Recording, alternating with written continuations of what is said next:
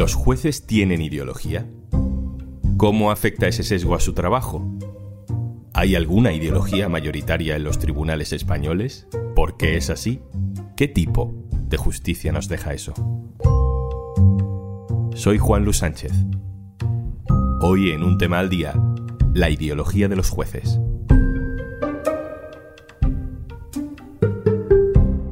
Una cosa antes de empezar. Hola, soy Ignacio Escolar, director del diario.es. Si te gusta lo que hacemos, si crees en un periodismo libre, de calidad y que obedezca a una misión de servicio público, contamos contigo. Hazte socia, hazte socio en eldiario.es barra socio.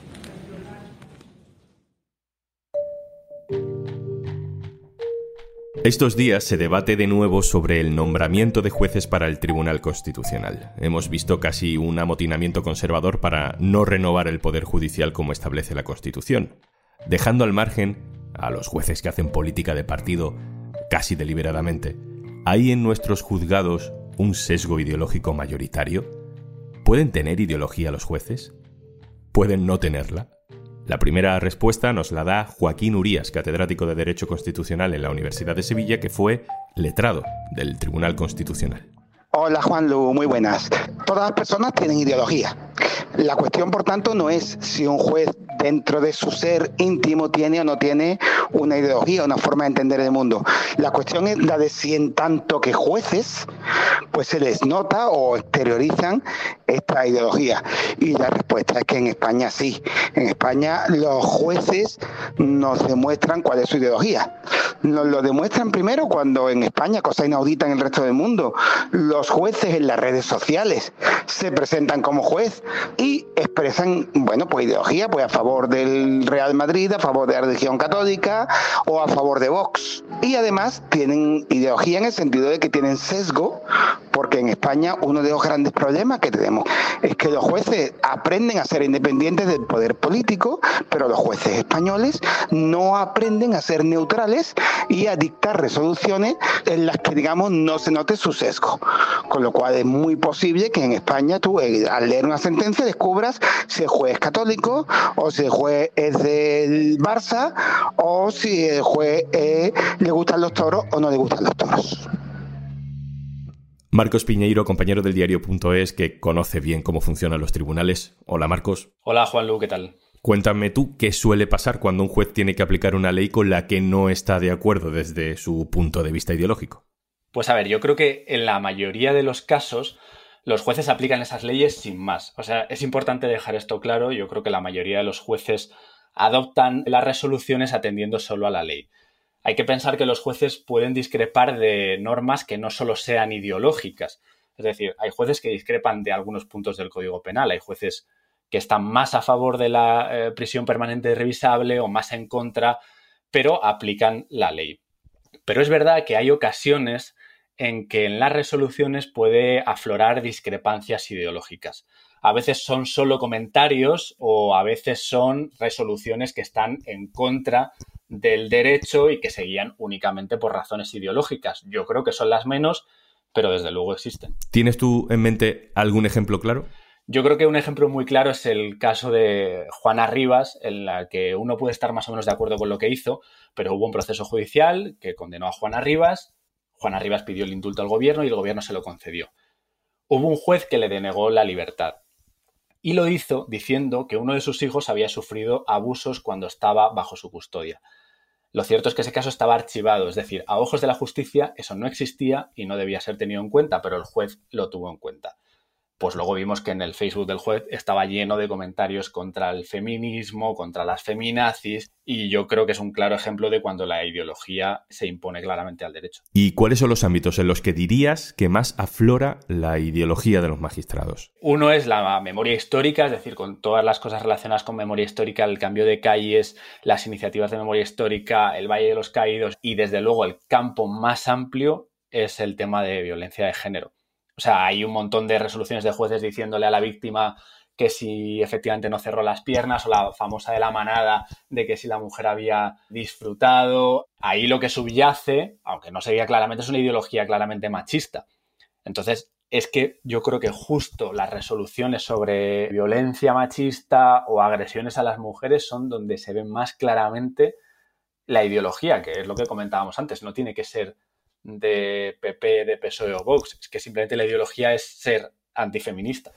Ahora sigo contigo, Marcos, voy a volver a Joaquín Urías. ¿Qué consecuencias puede tener para la justicia que los jueces no se desprendan de su ideología a la hora de dictar sentencias? Eso le hemos preguntado y esto nos dice. La consecuencia que esto tiene sobre el tipo de justicia española es que en España de antemano uno sabe que no se van a aplicar las leyes de manera igual a todo el mundo según su manera de pensar. Hay un ejemplo reciente que lo pone muy de manifiesto y es que en pocos días de diferencia en las redes sociales, pues en una persona se alegraba de la muerte de un preso de ETA dentro de prisión y decía me alegro que haya muerto este mal nacido y otra persona se alegraba de la muerte de un torero en una corrida de toros y dice pues me alegro de que por una vez haya ganado el toro los dos casos fueron a los tribunales. Los jueces dijeron, alegrarse de la muerte de un etarra no es delito porque todos nos alegramos. Y en cambio dijeron, alegrarse de la muerte de un torero es delito, es un delito, va usted a ir a la cárcel por alegrarse de la muerte de un torero, porque la tauromaquia es una cosa muy importante y uno pues no se debe alegrar de eso. El sesgo de los jueces implica que la justicia que se imparte en España viene determinada por lo que ellos piensan. Pues por alusiones, preguntemos a los jueces. Le hemos pedido una nota de voz a María Jesús del Barco, que es portavoz de la Asociación Profesional de la Magistratura, la Asociación Conservadora Mayoritaria. Una cosa es tener ideología y otra cosa es que esta ideología influya en las decisiones que cada día tomamos como jueces. Los jueces tenemos una formación técnica que impide o que desde luego es el obstáculo más importante para que cuando nosotros dictemos cualquier tipo de resolución, nuestra ideología afecte a esa resolución, porque estamos formados en la independencia, en la neutralidad y en la imparcialidad a la hora de dictar nuestras resoluciones. A veces se dice por algunos que somos jueces conservadores o que hay una justicia de ricos y otra de pobres. Pues en este país los jueces hemos condenado en cerca del 98% de nuestras resoluciones a los bancos bueno, pues en la devolución de comisiones de apertura, de comisiones de cancelación, en los contratos bancarios. Pero lo vemos también en los casos de corrupción, ¿no? En este país incluso ha ido a la cárcel el yerno del rey Juan Carlos. Y este es el audio que nos mandan desde la Asociación Progresista y Minoritaria, Jueces y Juezas por la Democracia. Ascensión Martín. evidentemente, los jueces y las juezas magistrados y magistradas de España tienen ideología, como cualquier otro ciudadano. Ahora bien, esa ideología no mm, debe, ni estoy segura que eh, realmente pueda influir en las decisiones judiciales que adopten. ¿Por qué? Porque estamos en un Estado social y democrático de derecho y lo que aplicamos es la ley. Y la ley es clara y a veces también tiene interpretaciones pero esas interpretaciones, tanto en los órganos unipersonales como en los órganos colegiados, son recurribles ante otras instancias y si tú te has dejado llevar por una influencia ideológica, pues te la pueden revocar, te la pueden casar y se puede anular esa decisión.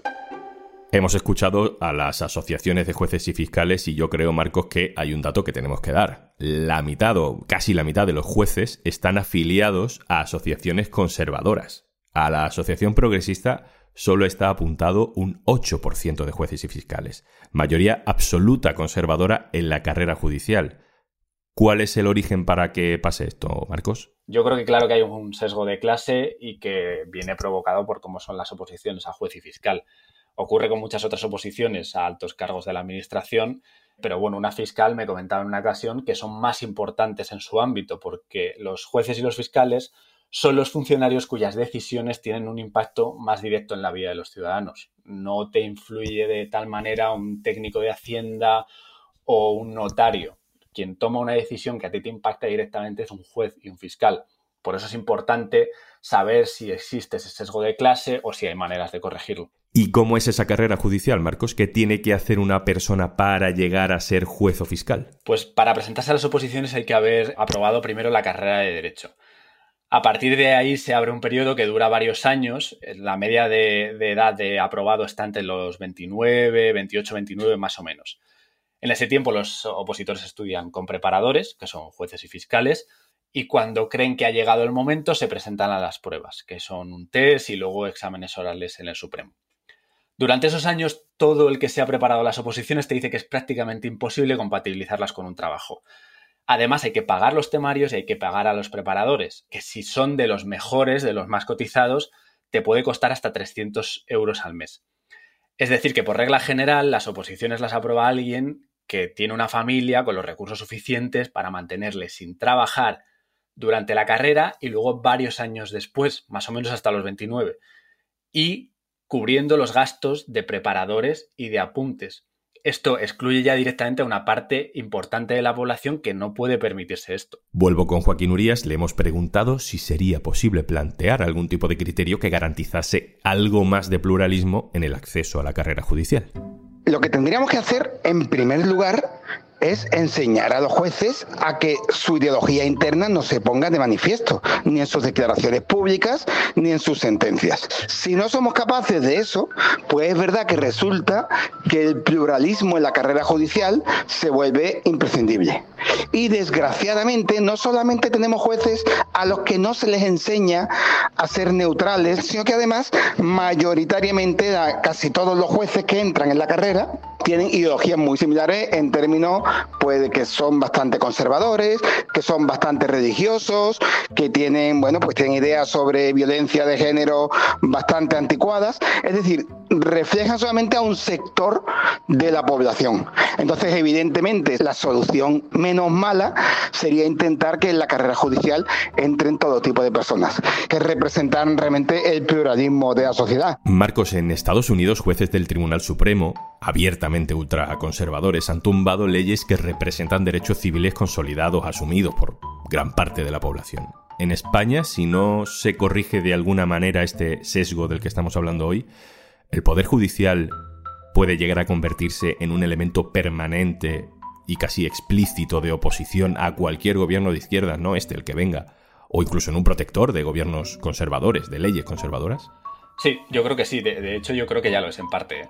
Hemos visto eh, resoluciones de jueces contra partidos del gobierno, hemos visto investigaciones prospectivas de magistrados que había órganos superiores que han tenido que frenar. Hemos visto a salas del Supremo enfrentadas al Congreso por la retirada bastante dudosa, en mi opinión, del escaño de un parlamentario de Podemos.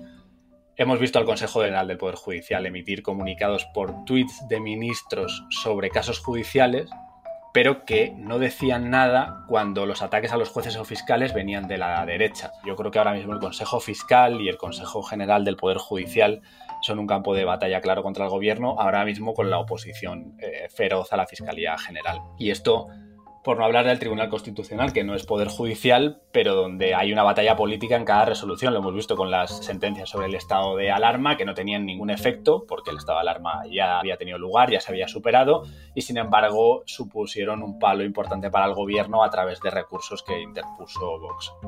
Así que sí, o sea, yo creo que teniendo presente que la mayoría de los jueces y fiscales eh, trabajan cada día, a veces incluso en condiciones muy precarias, con cargas de trabajo muy altas, y lo hacen con arreglo a la ley, sí que creo que hay determinados ámbitos de poder dentro de la justicia donde se está ejerciendo cierta oposición al gobierno. Marcos Piñeiro, compañero de la sección de política del diario.es, muchas gracias por contarnos todo esto. Nada, gracias a ti. Y antes de marcharnos... Estábamos intentando que el verano fuera infinito y que las vacaciones duraran para siempre, pero no lo hemos conseguido. Lo siento.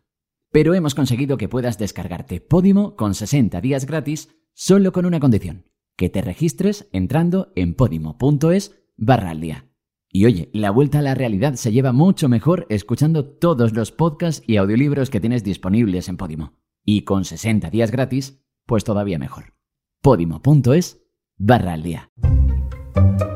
Esto es un tema al día, el podcast del diario.es. Puedes suscribirte también a nuestra newsletter, encontrarás el enlace en la descripción de este episodio. Este podcast lo producen Carmen Ibáñez, Marcos García Santonja e Izaskun Pérez. El montaje es de Pedro Nogales. Yo soy Juan Luis Sánchez.